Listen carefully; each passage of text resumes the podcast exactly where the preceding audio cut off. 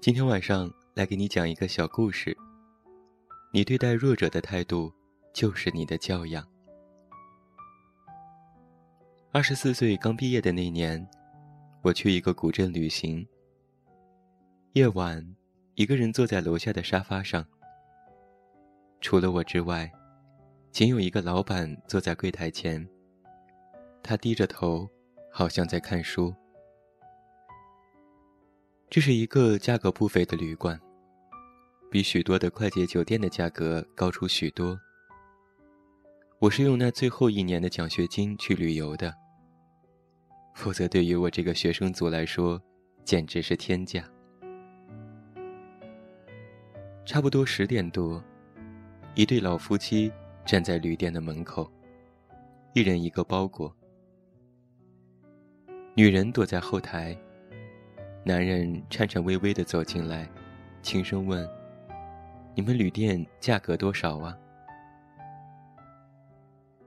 老板报出了价格，两个老夫妻被吓了一跳，转身就走。而在老夫妻快走出门的那一刻，老板说：“你们来住吧。”我不知道老板最后给了他们什么价。但是一定是很低的。两个老人很高兴，但又不好意思，嘴上说着“真是碰到好人了”。然后呢，一边推辞着，一边往里走。后来我才知道，老板只是偶尔来古镇打理自己的旅馆。他真正的身份是一个商人。开着很大的企业，雇了职业经理人，早过了一段艰苦的日子，当下已是自由又闲适。老板对我说：“以己度人。如果这么晚了，继续去找一个陌生的地方找旅店，那会是一件多么寒心又崩溃的事。更何况是两个老人。”毕竟天黑了。当然了，我也不缺那些钱。我翻出这个故事，是因为在前两天朋友圈看到了一件事。他这样写：终于知道了一句话，叫做“见人自有天收”。那天我刚下车，看到一个男人对一个老人吼。大概是这个老人。一不小心站在了他家门口，他瞪着眼对那个老人说：“你走开。”老人红着脸，像是做了错事的孩子。可是当他知道的时候，发现一个男人搀着那个老人。刚才吼叫的男人赶紧跑上去认错：“不好意思啊，我刚才心情不好。”大概是他也不知道，他吼的，是一个跟他有直接业务往来的老板的母亲。我笑着回复：“每一只螃蟹，总有一天会碰到坚硬的石头，轻则断脚，重则送命。从来对弱者都是没有定义的。”弱只是一种比较级，与强是反义。比你地位低的是弱，比你穷的是弱，比你矬的是弱。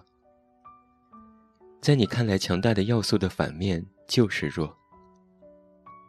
弱本来并不可怕，可怕的是这个世界，对于弱者总是带着提醒意义的。因为弱。你总是会发现自己被挤在一个角落，因为弱，你总会不经意注视到那些带着眼白的人其实根本不美。因为弱，你会发现自己总是被同情。时常有人问我，被欺负了怎么办？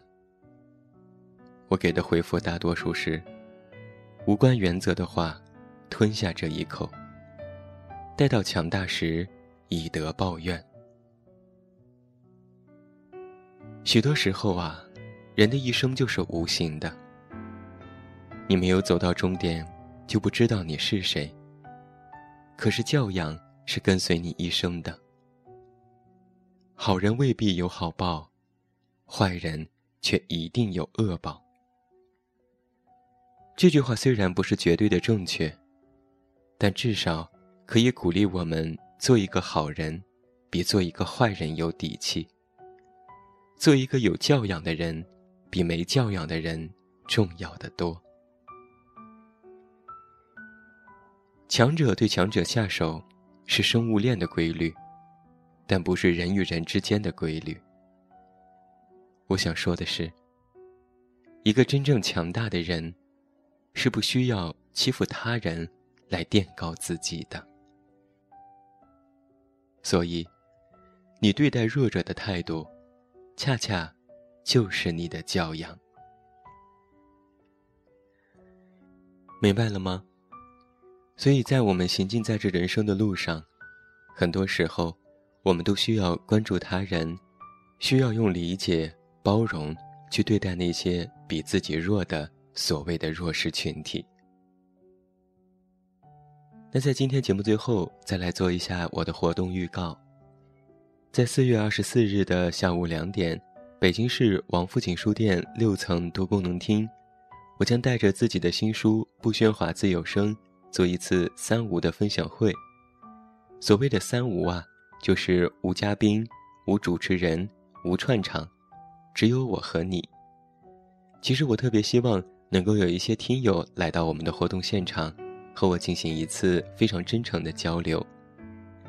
当然，关注我的更多活动详情，你都可以登录新浪微博搜索我的名字“这么远那么近”，关注置顶微博。期待在那样一个下午遇见真正的你，铿锵有力，温柔发声。晚安，我是远近，明天见吧。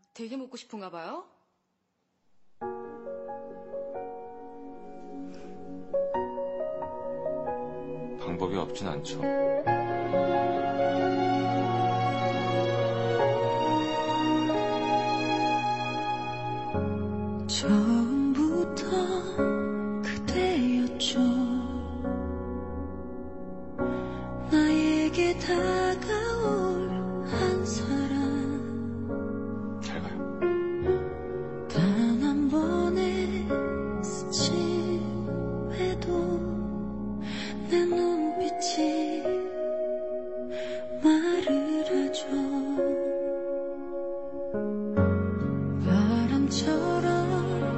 바람